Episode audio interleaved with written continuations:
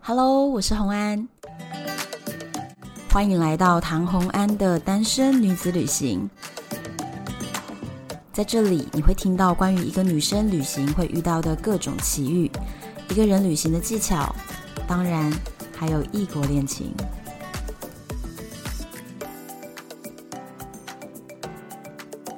Hello，这一次让大家等得非常的久，我觉得万分的抱歉。所以呢，这一次就带了一个非常非常棒的、有深度的主题要来跟大家聊，也是最近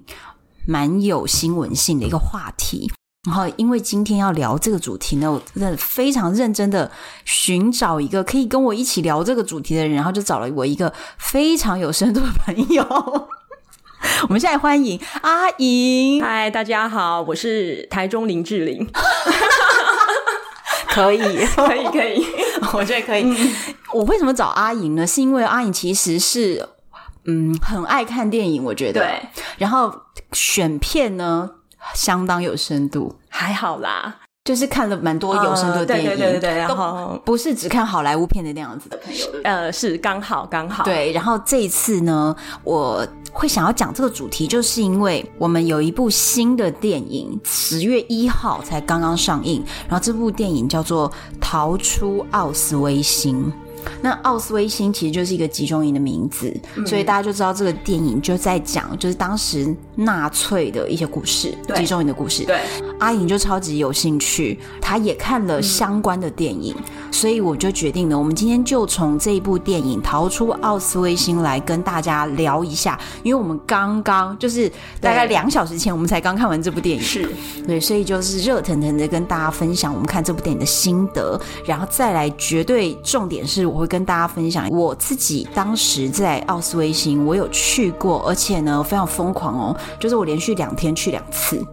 呃一样的地点，同一个地点，对我就是觉得我还想要再仔细的再看更细一点，哦，那就是连续两天去，而且你知道那个地方其实离我们住的就是克拉克夫，就是那个城市中心有一点远，你就想象有一点像是，比如说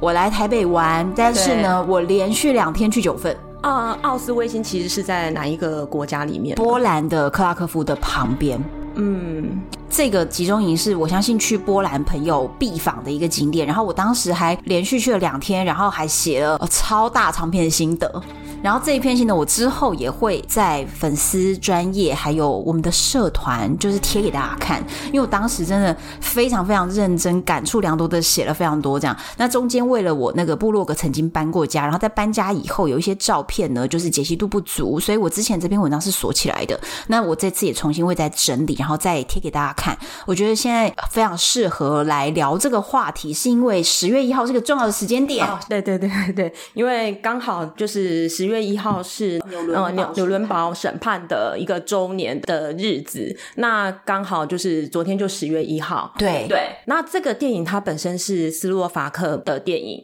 那最近因为他们有送我们疫苗，所以大家可能对这个国家会有一点好奇。对对对，所以我还蛮推荐大家这段时间可以去看一下这部电影。这部电影它现在有有也是有角逐这一届的奥斯卡金像奖的前叫外语片，然后现在是国际电影。嗯对，这个九十三届的。奥斯卡里面，光是谈到纳粹相关、对集中营相关的主题，不止这一部，还有对另外一部。那我们也会在今天这个节目的最后跟大家分享。好，那我们就开始从好这个电影开始聊起。这部电影的全名就叫做《逃出奥斯维辛》。嗯嗯，这个电影啊，它其实它的时间点是一九四四，它是在拍一九四四年。那其实奥斯维辛集中营啊，听起来就是恶名昭彰，因为它算是二战时期德国纳粹在整个欧洲建立了非常多的集中营，而且不止在波兰。就在很多地方都有集中营，那但是呢，波兰的奥斯维辛是最知名的，嗯，因为它呃规模最大，你知道它有一号营区、二号营区和三号营区， 天哪！呃，所以你上次是三个营区都有去吗？通常都对，就是会去，而且它在一号营区跟二号营区中间还有 shuttle bus 会 对哦参观者来往，每小时所以一如班。果我现在要去波兰旅游的话，我参加的这个行程，我就是三个营区都可以参观到。第三个营区好像没有开放，但是第一、嗯第二是最有名。第一营区叫做奥斯维辛，嗯嗯，第二个营区叫做比克瑙。哦，这个刚刚在电影里面有出现过嘛？对，有出现这个名字。嗯嗯嗯那这两个营区间隔三公里而已，哦，那就很很就近。旁边而已。对，所以它那个 shuttle bus 就是大概五分钟以内就开到了。嗯，对，所以通常这两个营区会会一起逛。嗯，对，然后这非常非常大，所以如果要逛，真的是要一大早你就要去，然后逛到关门最后一刻出来。然后我还觉得看的不够对仔细，还所以我还然后花连了续两去。天的时间去。对，可是你知道，网络上就有人跟我讲说，他觉得非常的沉重，沉重到就就看到一半就觉得不行，哦喘不过气，他要他要走对了。我我刚刚看电影也是这样的感觉。中间就很想走吗？不是不是，我我刚看电影是心情很沉重。觉得很压抑。，对对对对对那我先介绍这个电影本身它在讲什么，因为它这是一个真实的历史故事改编。对对，那所以他其实在讲的故事是说，当时呢有两个人是斯洛伐克人，而嗯对这两个人他们被关到奥斯维辛集中营以后，被担任的工作是抄写员。对抄写员对，不是那种挖土的啦，嗯对嗯锯木头的啦，他们是两个是抄写员。那也因为他们在帮德军做抄写动作的时候，他们就得到了非常多重要的数据，是，所以他们就想要把这件事情曝光出来。对那所以其实从那个电影里面就可以看出一个端倪是，其实当时啊，德国纳粹在进行集中营这样的行为的时候，大部分的人其实搞不清楚集中营在干什么。呃，没错。因为他们是秘密的在进行这些事情，然后所以其实外面的人其实不晓得他们做了这么多残酷的行为，对，对，那只有里面的人知道，但是里面的人他们也出不去，所以这对件事情其实是很容易被掩盖起来的。那这对啊两个人算是非常的有勇气，他们想要把这件事情揭发出来，然后让人家知道德军的这么残暴的行为，然后死了这么多人。对，然后他们都就带出了他们抄写的一些文是件的，。是的，然后其实这整部电影就是在演他们从决定逃出来的第一天，对一直到他们逃到了斯洛伐克，然后想办法透过什么人把这一份资料想要传给更高阶层的大人物，嗯，然后让他们知道集中营德军真正在干什么事，嗯，这样的好像大概二十几天的对一个过程，对整部片呢就是一个灰色调，对，然后很冷。因为 因为刚好我穿无袖的衣服，我在电影院里面觉得很冷。因为这两个人他们逃出来的方法，他们是先躲起来，所以他嗯们躲了三天嘛，对不对？对对，他们电影里面是躲三天。就害了整个对，整个营的人都被罚站在外面，然后冰天雪地，就大家就冷到冷到一直发抖。然后那个当下我也在发抖， 所以我就觉得哦，怎么这么有感觉？因为每一个电影里面的人，大家都一直在抖，一直在抖。然后我那时候也是，我就觉得哦，你就觉得好像跟你站在一起。是是是是是，其实我觉得他电影 tempo 不算快，对，它很慢。算是很慢对，。所以如果你不太习惯这种片型的人，可能刚开始看你会觉得有点沉闷，因为它不是那种节奏很快啊，然后或者是会让你很紧张。可是它真实的去呈现里面的那个实际的状气氛状态，我我觉得对它呈现出一种那种遥遥无期的，不知道这样的苦要到是是是是什么时候才能结束就的那种每一感个人觉。的眼神都很绝望。再来是他在里面呢，就是大家有一种就是一直忍耐，你对一直在忍耐，然后你不知道你要忍耐多久，嗯不知道是几个月还是几年，你不知道你要忍耐多久。是我觉得他的故意用一个很慢的节奏，对所以你在看的时候，你会觉得这个画面你不舒服，嗯，可是这个画面却这么长，嗯然后他到底什么时候才要换下一个镜头？就对是我觉得观众在某些时刻，你也会感受到一种在忍耐那个不舒服的气氛的那种感觉。嗯，没我觉得错那是导演有点刻意想要这么对做，所以就先预告这部片就是不是那种呃好莱坞呃是起承转合对公对式对，的如那果种你期待是那样子片型的人，你可能到里面你会觉得，嗯，好像有点要待不住的感觉。对但是如果你了解这部电影它的深度的话，其实我是还蛮推荐去看的。因为你会感受到他真正的东西，对对对不对？真的从头到尾就是在讲他们怎么逃，对他们怎么样逃出那个奥斯维辛的那个过程，然后到对找到那个人。所以其实电影在他找到了人去交出他们带出来的文件的时候，嗯，差不多结束了。对。然后他对白非常的少，但是他最多的对白是在就是在最后面嘛，他们跟对国际组织的人揭发里面的行为的时候，就出现大量的对白，然后录音最后的部分对对对对对，所以这部电影是真的是一个蛮特别的拍摄的手法。 果然是要得奖的片。对对，它是很标准的得奖的对对片对型，对因为好莱坞片起承转 合的公式，对对对对 大家就会预期到他要怎么演，嗯对不对？嗯嗯所以我会建议大家，如果你这中间想，比如说想要 Lisa 去上厕所的话，请你趁早去，因为重点在最后 面。是，对，重点在最后面。对全片大概九十多分钟，对一个半小时啊。他其中提到了一些蛮关键，然后他有一些画面真的是蛮厉害的。你觉得最让你印象深刻的？一刚开始那个人掉在那边，哦那个场那个画面就很震撼。好，我跟你讲，他一开始的场景，嗯那个场景是不是有一个故事？其实，其实他那个场景，我光看那个铁门呢，我认为他在比克瑙集中营。哦，其就是可是大家都会说，另外一个就是呃，大家比较知道是奥斯维辛。奥斯威辛的这个名字名声是大的，但是通常大家讲奥斯威辛会直接就统称，就是奥斯威辛跟比克瑙就是奥斯威辛，哦，大家对会这样讲。嗯因为其实如果你去参观的话，对，奥斯威辛的门上面是有一个很重要的一个招牌，是用那种铁工做出来的哦字的，把字弄上去这样子对。然后它的那个门哦，是大家最常讲的，上面有一句话是用德语，嗯他讲的内容是劳动带来自由。劳动带来自由你去想想看，这句话哦我觉得放在很很呃反差的两个，很讽刺，对啊不对？？他在里面的人就不自由啊。对他们这么劳动，对啊然后也没有自由。他们说这句话是源自于德国的一句口号，嗯，是纳粹把它放在集中营的门口，它的意义有两面，一面就是说他在羞辱犹太人。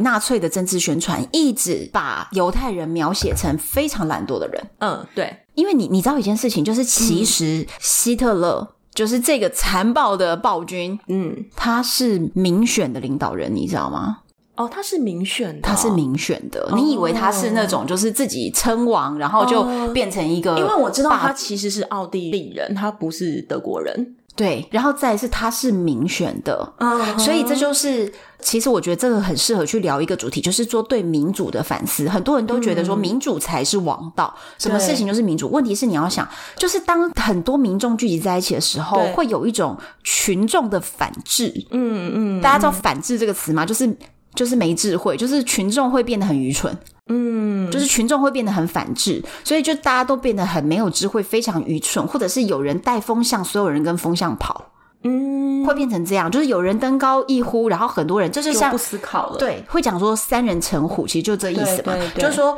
那么多人都在讲这就是对的的时候，其实你会被洗脑、欸，你会被那个气氛洗脑。嗯那当时呢，纳粹其实就是他们做了很多的宣传，然后去宣传犹太人非常懒惰，嗯对所以在这个时候大家就认定对对犹太人就是非常不好。呃，电影的最后其实有一些录音档，对对而且那个是真正的录音档，嗯不是电影做出来的、哦。对然后他们把录音档在最后跑字幕的时候，嗯，播出来。那它里面其实就有讲到说，当时希特勒怎么说的？他说：“我们不要一个德国最多的种族是犹太人，我们要德国是德国人的德国，对，不就是是他们犹太人的德种国。”族的嗯一个优越的，一种种族大清理，对，他们就觉得德国就是应该要由德国人组成才叫德国，嗯所以呢，我们就要把不是德国人的人全部都驱赶出去驱赶出去，或者是对直接把他们清理掉、杀掉。所以他那个集中营里面，其实他们送过去的就不止犹太人，就有一些就是对其他的种族的，整个欧洲只要。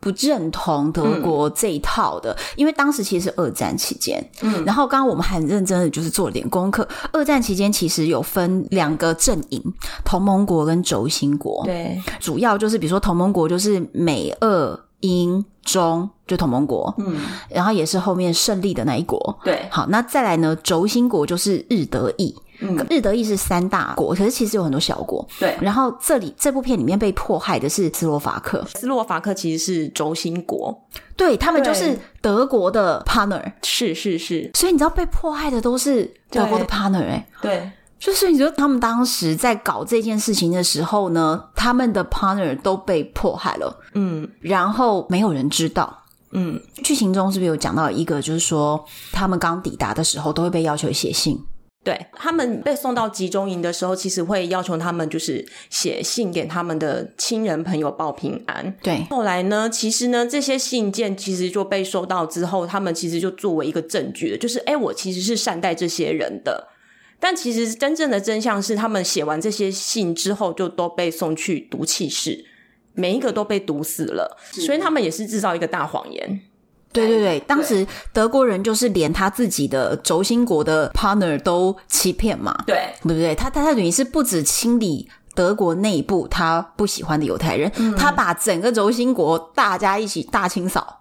当时纳粹是这样做的，对不对？所以这个这个集中营里面，其实关的不只是德国的犹太人，是只要德国人抓得到的犹太人，对是全都被抓进去，包含、呃整个东欧，嗯，刚刚我讲说，劳动带来自由，一个是呼应他们一直在说犹太人是很懒惰的，那再来它的另一个意义就是呢，它带给走进去的犹太人一开始有一个虚假的希望，就是说我如果我认真劳动，是不是我就可以换到自由？但其实大家都知道没有嘛。对，这个门牌还有一个小故事非常搞笑哦，劳动带来自由的这个门牌曾经被偷走、诶，谁要偷啊？哎，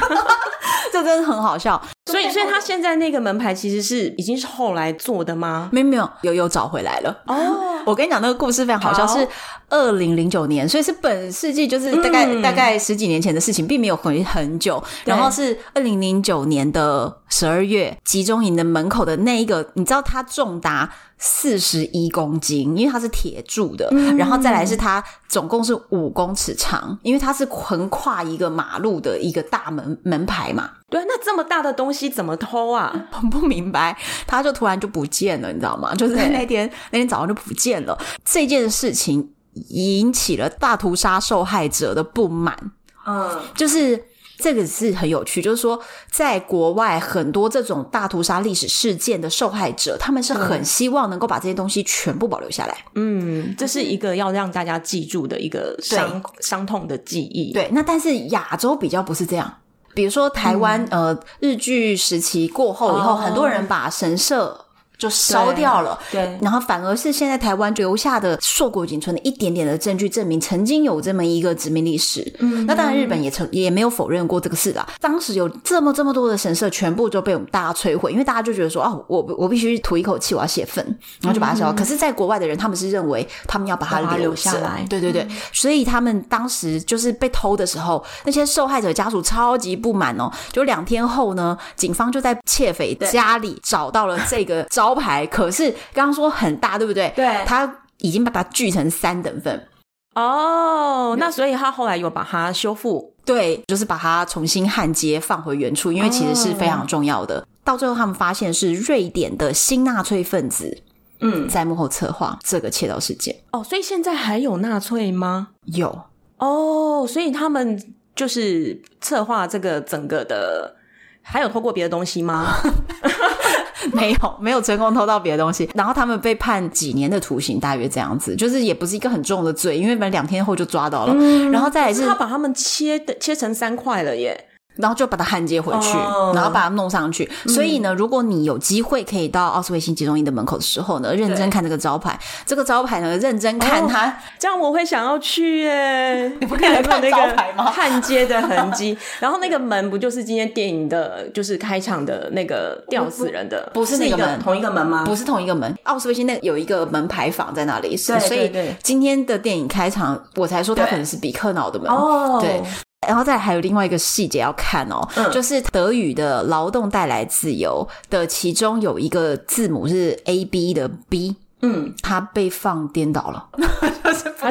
是故意的吗？？还是就不知道它就是倒的，哦所以所以如如果你有要去的，话，就是要看那个门牌，对。然后看它后面有两道焊接痕，然后还有他那个字母 B 被是颠倒倒了，嗯，对，这绝对是一个非常非常重要的，你才刚进门第一个要看的东西。所以我们解封后可以把波兰跟斯洛伐克排到行程里面去。波兰我是一定会的，对我还蛮想去的。欸波兰很好玩，我跟你嗯讲，波兰可以玩两三周，好哦，蛮波想兰去的。怎样玩都要玩一圈。好，反正下次我之后有机会再跟大家讲整个波兰怎么玩，但是我们今天就放在奥斯维辛的嗯呃好这集个中部营的分。部分，嗯对，所以你觉得最惊悚的一个片段是一开始那个门对，那个画面就很震撼。哦，那那你呢那我觉得比较震撼的是，他们不是有把一些东西藏在地底下跑在一间哦，对对，躲起来的那个哦，你说全部人衣服都被扒光，然后都尸体，对躺对一堆对尸对体对在有一个那里尸体的哦，对对，景那个画面也很也很震撼，可是我觉得这部片哦，它优秀就在它不撒狗血，就是嗯嗯它并没有硬要把那些场景作为它的宣传热点，它的那些场景就静静的在后面出现了，嗯然后他们还是重点放在前面的人在做什么。对，我觉得他这样的处理我，我其实是非常欣赏这个导演，因为我觉得他里面就感受到一种死亡在这里是无所不在的，而且已经习以为常的一种感觉。他不去强调那些尸体在背后，对，那因为我刚刚有听到你说，呃，现在的那个集中营里面，它其实是一个像展览一样的呈现的方式。对然后你对说对里面也是堆叠了一些当初那些人留下来的皮箱啊、对对对衣物对啊对什么什么的。然后你再呼应到我们刚刚电影那个堆满了尸体的那个场景，我突然有点连接起来，觉得嗯，对。还蛮惊悚的耶。其实相关的，只要提到集中营的电影，通常都会有一个段落在描述，就是这些人被送进去当时的，就是把你的一切身份和你的一切财产都拔掉了全部剥除的一对对个对对一个过程，对就是对，就是你没有名字了，你就是一个编号。对对对，然后呢，你知道德国人，嗯，其实在这个奥斯维辛集中营里面，你会感受到非常多的德国人的精神，一丝不苟的精神吗？对，然后什么东西都整理的非常的条理分明。哦，对对对，就他们一开始进去的时候，他们就是有步骤的。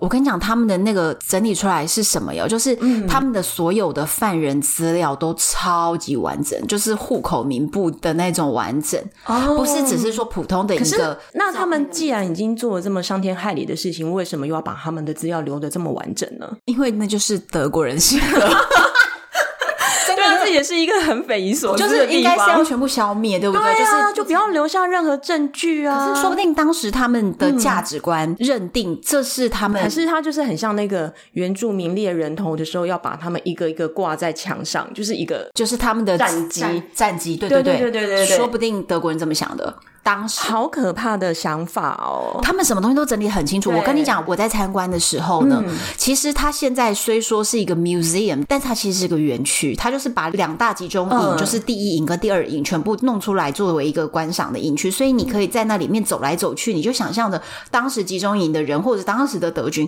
当时的纳粹也在这条路上走。嗯就是一样的，都在那边走来走去。那你的心情会很沉重吗？其实刚开始进去的时候，你心情是不会沉重，因为它其实是一个很漂亮的，所以他已经整理到比较没有那么他也没特别整理，但是他因为你要想，那是德国人盖的，你知道吗？哦德国人盖的地方就是红砖楼，对然后就是干干净净的路，就是格子，一一区一区的房子，嗯所以它其实是规划的很好的一个社区。如果它现在是一个可以入住的社区，你会觉得是是挺不错的一个国嗯宅之类的。它也没有去特别绿化什么的，其实就是基本保持原样。但是德国人盖的地方就是不可能会差，所以你光进去的时候，你并没有觉得那是一个很可怕、乱七八糟的地方，不会，它就是盖的整整齐齐的。然后我去的时候又是阳光普照，你知道吗？对然后接下来你走进去的时候呢，你就会发现了它里面的陈列是什么。简单来说呢，它是有一些装置艺术的陈列，嗯，比如说就用光的投射，然后或者是用一些文字在墙上，或者是投影，或者是模特穿着犯人制服的一些陈的制服的，对，比如说排三五个人，然后后面又衔接着照片，让你有一种啊、犯人在排队的那种感觉，哦去帮助你增加你的想象力。对可是呢，基本上它有很大比例的陈列品是什么呢？就是嗯当时所有被抓进来的人，嗯，在一开始的那个阶段，就是把他们的衣服收走，对然后把你的行李箱收走，所有的物件、鞋子脱下来，裤子脱下来对，然后德国人非常井井有条的分分类门吗别类的把它收好，所以哇塞你在你在看的时候，我你怎会么觉看到得。有点变态啊？对对对，德国人就是这样子。嗯然后，所以你你在看在那边的时候，它会有一整个大橱窗，可是对橱窗可能就是一堆个满了鞋对，子，可是橱窗的大小可能就是一间房间哦，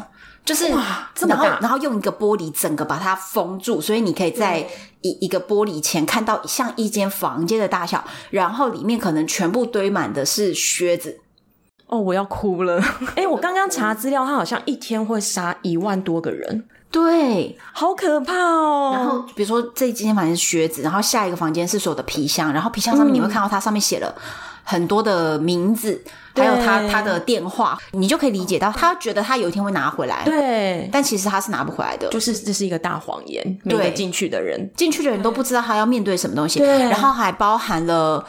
有一个超级可怕，什么就是他不是把所有人都剃光头吗？头发吗？对，好可怕、哦德国人把所有头。发留下来，你说德国人到底有什么问题？但是那一些头发留下来是也是堆在一个玻璃的对橱窗里面展示出来吗？，对，那些头发有多少？哇，哦那我告诉你，我有对数据。当时德军撤退的时候，他们其实有尝试着销毁这些东西，多到没办法销毁吗。然后他们来不及带走的头发或来不及烧掉头发，嗯有将近两千公斤。两千公斤，对，好可怕啊头发，只是头发哦，所对嗯以你知道还有很多很多别的东西，然后还有一扇窗里面全部都是小孩子的衣物，我起鸡皮疙瘩了。，对，就是对啊，真的是一个非常，所以进去里面心情沉是重非常沉重的。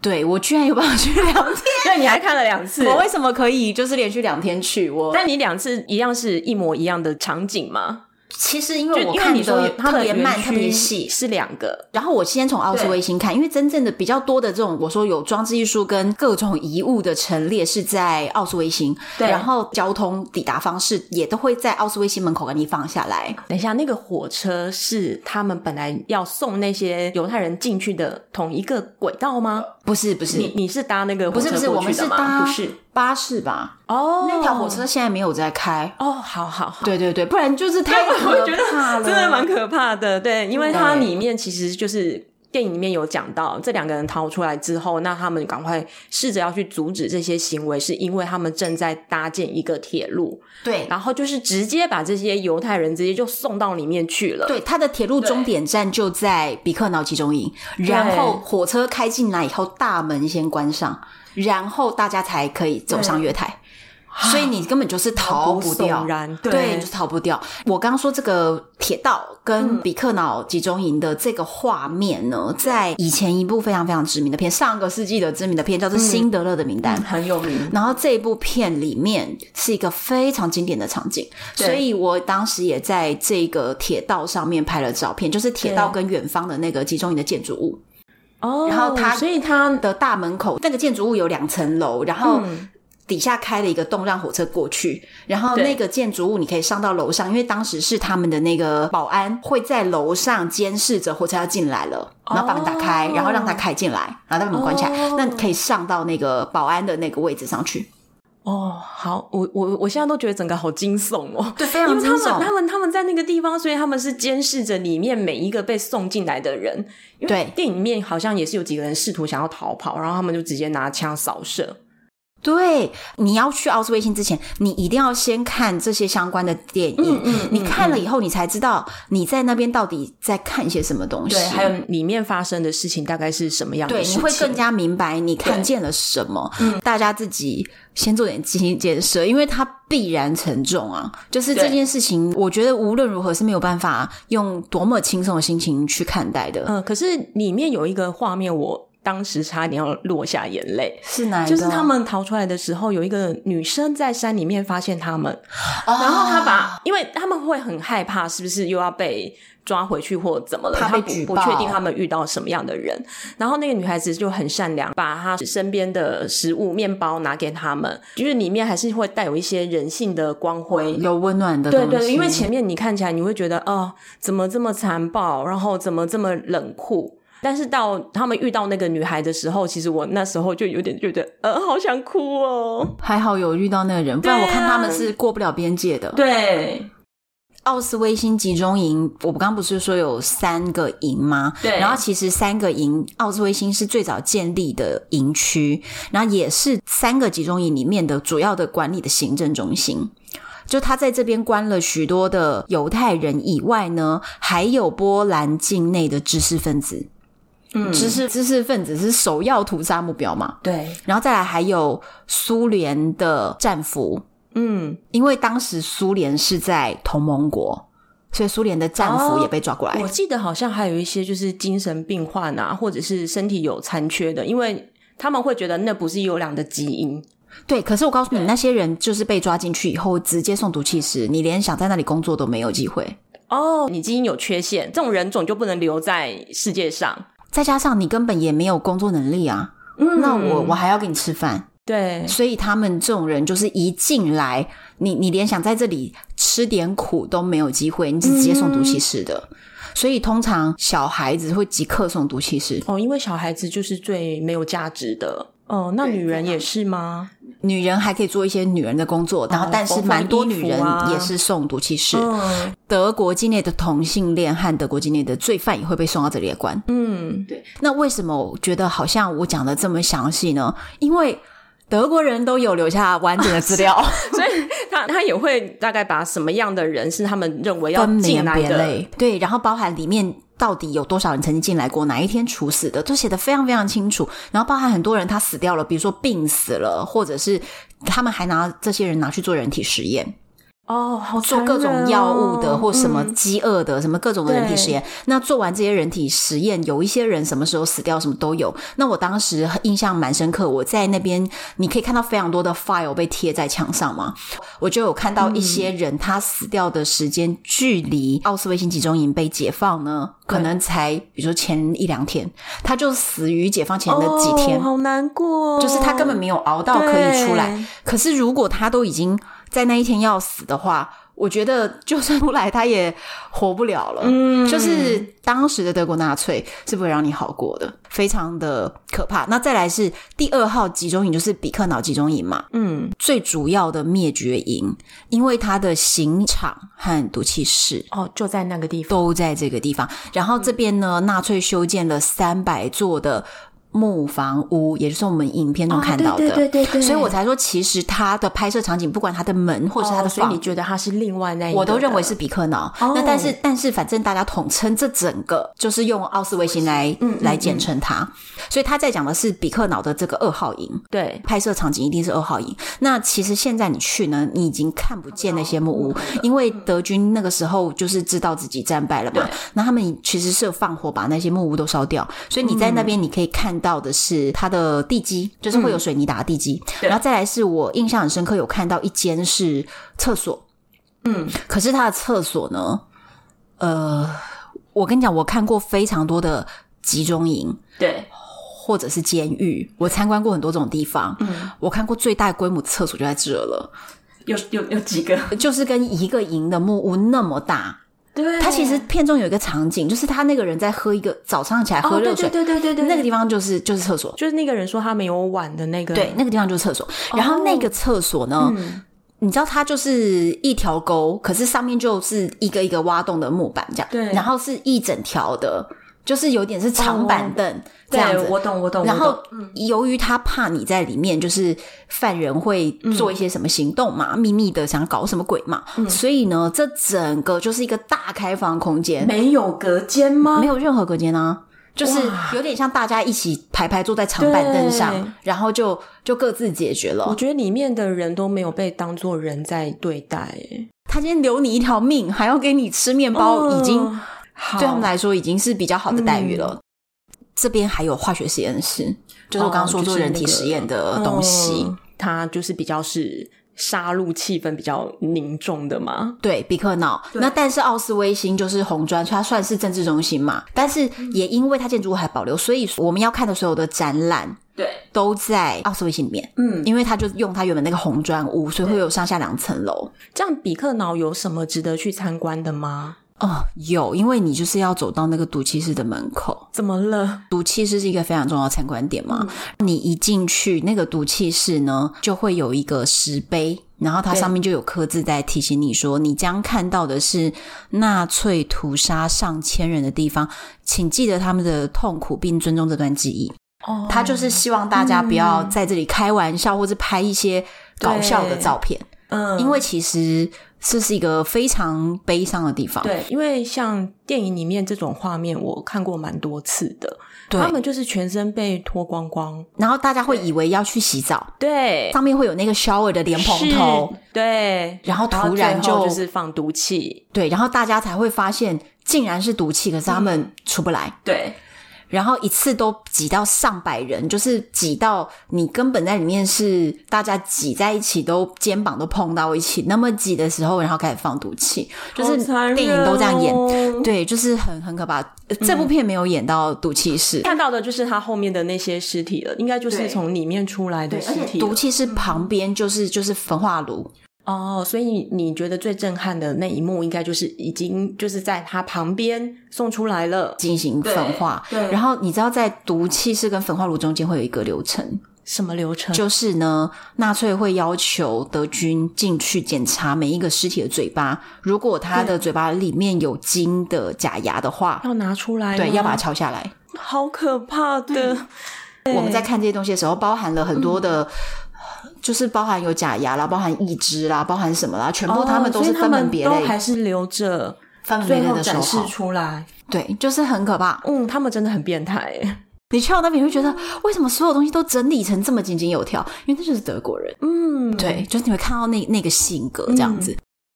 哦，我当时还有看到一个东西嗯的陈列，就是毒气的原料罐、他们电影里面拿的那张纸就是，毒气的标签，对不对对，那也是一个证据。对然后所以它的原料罐有留着，哦对，有留。在那个地方。其实我觉得现场有非常多的橱窗是，你都觉得嘖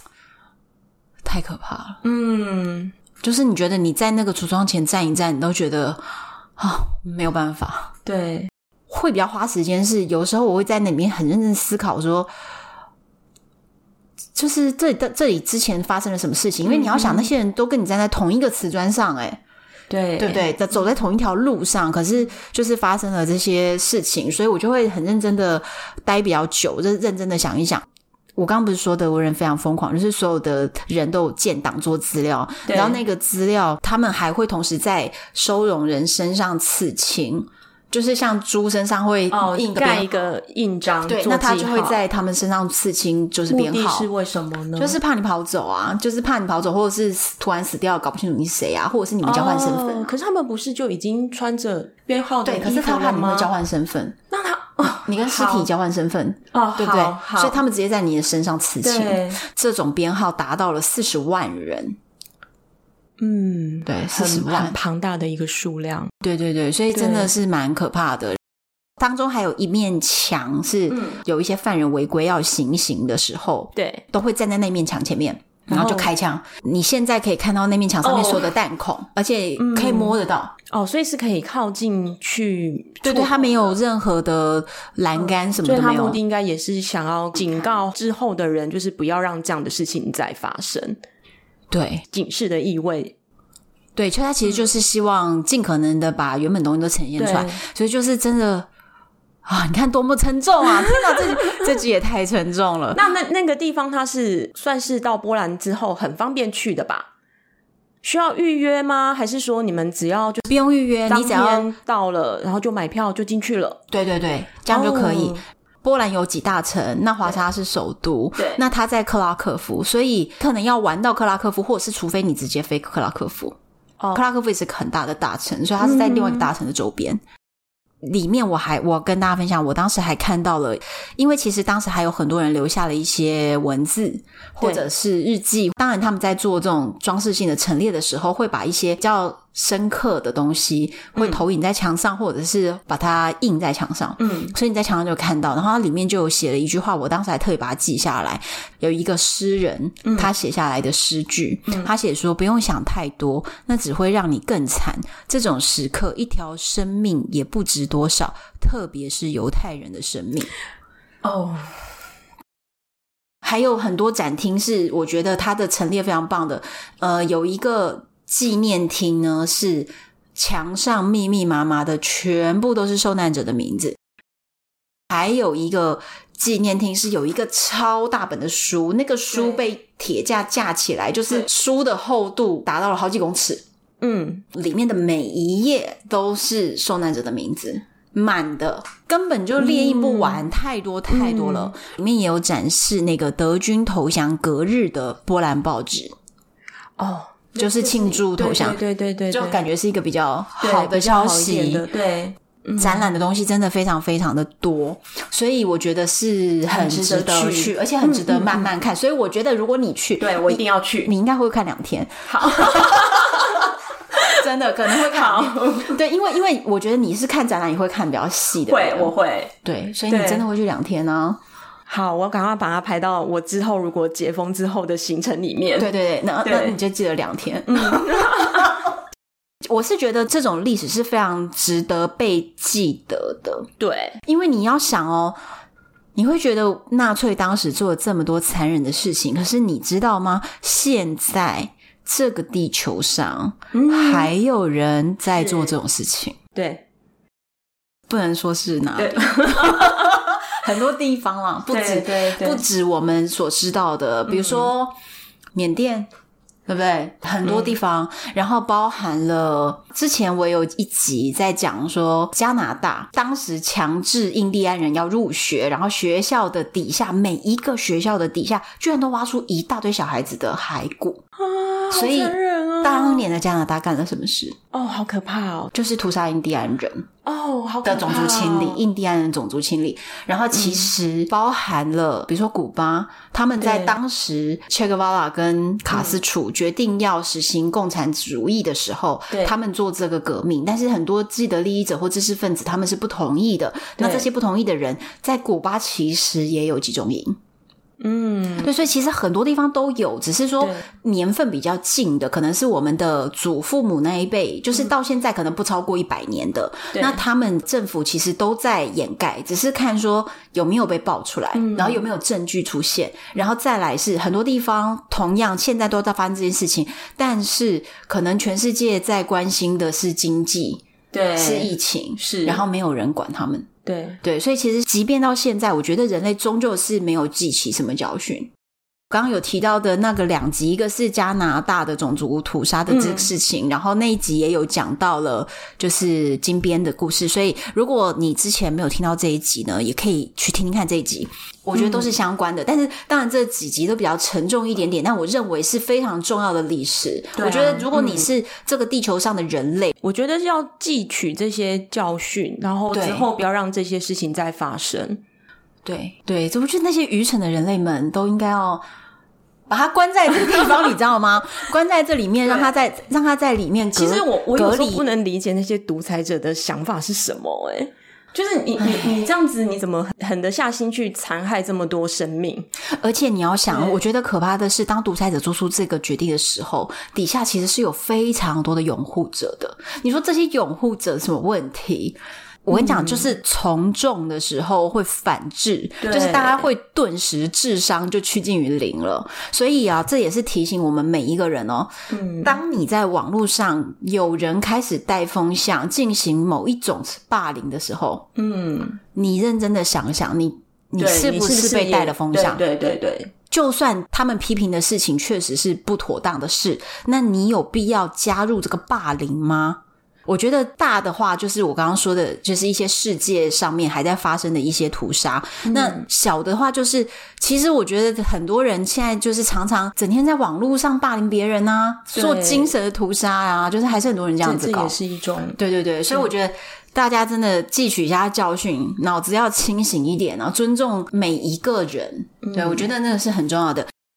最后，我们还顺便跟大家讲到一个，也是九十三届奥斯卡的竞赛片哦，对波斯语对课，波斯语课。波斯的语言，然后的对课程，它叫波斯语课。嗯，那它其实它是一本小说改编的，嗯它是白俄罗斯的小说，嗯，它的背景也是一样，是以纳粹集中营为背景。那里面他讲的那个主角呢，他其实是因为他也是被送到集中营里面去，那他为了保住他的生命，嗯、那刚好这个集中营里面的高阶的德国军官，他想要学波斯语。所以他哦都到处派人去打听送进来的人里面有没有人会讲波斯语。不是为什么德国军官要学波斯语？因为他打算他在战后的时候，他要到德黑兰去开咖啡店还是开餐厅，有点忘记 了。一个对一个你看一个德国军官的他梦想，因为他也知道他们做了很多就是伤天害理的事。对对对对对，这个主角他为了自己的生存，所以他就说谎，就说他会波斯语，但他其实根本不会波斯语。那不过没关系，因为反正大家都不会波斯语，所以其实也没有人知道他会的是不是真的是波斯语。哦，对，那所以这个军官就给他一个特权，就是他白天劳动的时候，就是把他安插在餐厅里面工作，算是比较轻松一点的的劳工。嗯对。那他晚上的时候呢，就会命令他就是要到这个军官的房间里面去，然后每天教他，我忘记是十个还是二十个单子。所以这个主角呢，他就必须要自己在白天劳动的时候先发明二十个单字，因为他晚上要把这个单字交给这个德国的军官。嗯，所以他一刚开始呢，就是用，比如说他在餐厅里面的面包啊、刀啊、叉啊、盘子，就开始他编了一个他自己的语言。可是，一天二十个，可能这个单字很快就要用完了。嗯那怎么办呢？到那个德国军官的房间里面，他其实要做另外一份工作，就是他要抄写名单。嗯就跟今天电影里面的那两个人的工作是一样的，就是他们要抄写这些被送进来的人他们的姓名，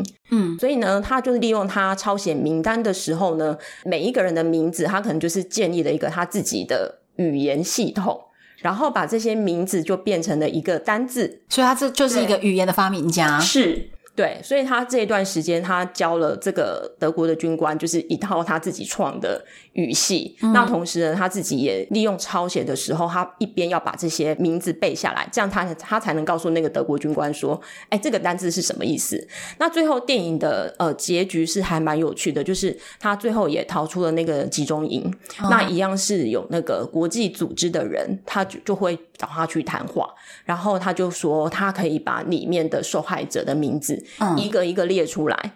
哦，对，但是他们就想说，怎么可能？里面里面死了那么多人，你怎么可以把里面的名字一个一个列出来？嗯但他真的列出来了。哦，对，所以其实算是一个喜剧结尾的故事。对，它是一个杜撰的，是一个对小，说，它是一个小说改编的，但是因为它的背景其实也是一样，集中营对，是集中营的背景，哦。但是对因为它的这个设定呢，就变成一个有点可爱的故事。是呃，结局的时候其实。听起来是比较有点温馨正向的，但是其实它整个故事的情节也是很不很舒沉服重的哦对，但但是我觉得今天的电影比较沉重，哦，好，对，因为就像你讲的，它其实是淡淡淡的带过一些画面，哦，可是你看那个画面，你就就有一个很很沉重的心情涌现。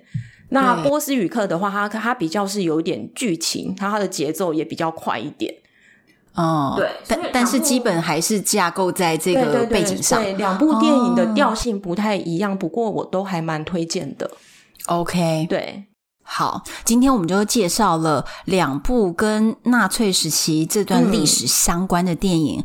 然后希望呢听到的朋友，如果你对这段历史有兴趣，你也想要知道的话呢，建议大家呢赶快把握电影上映的第一周，就赶快去看。你知道为什么一定要把握第一周吗？因为其实台湾的那个电影院哈、这种比较小众的，对，他们在定那个电影院的档期是嗯一周一周定的。所以，如果第一周的票房低于他们的成本，就是已经亏钱的话，对，他它们第二周就直接下片了，波斯语课其实已经前一阵子上档的，然后已经下了。对，已经下了你。看，真的如此小众的片，就是已经下了。 对那所以《波斯语课》我们大家期待之后看有没有机会在别的地方看到。对那但是呢，《逃出奥斯维辛》嗯它十月一号才上档，对，就是所以所以赶快，大家在第一周赶快就是嗯去支持这部片。台湾其实很少放映斯洛伐克的电影，对，这个蛮特别的。对，对那因为我们大家因为他们捐赠疫苗的关系，最近比较有在讨论这个国家，就就是去看一下电这影个院电影看一下啊对。这一部好像也是他们就是二零一七年上映的时候他们的，大卖座。对对对对对对，其实他们创了一个记录，他们创了斯洛伐克建国有史以来票房记录，对最高的电影，对，就是这一段沉痛的历史，但是是一个票房最高的电影。嗯，所以我觉得顺便感谢一下他们的疫苗，对对对，我我很推荐的一段。然后不管你未来有没有要把波兰放进你的旅游行程，这部电影就是不能错过。好，如果你有什么其他的想法或是你的心情都想跟我分享的话呢，就欢迎大家到唐红安的粉丝专业或者是单身女子旅行的社团，都可以留言给我，都是我亲自回复哦。希望你们喜欢今天的主题，敬请期待下一集。我是红安，拜拜拜。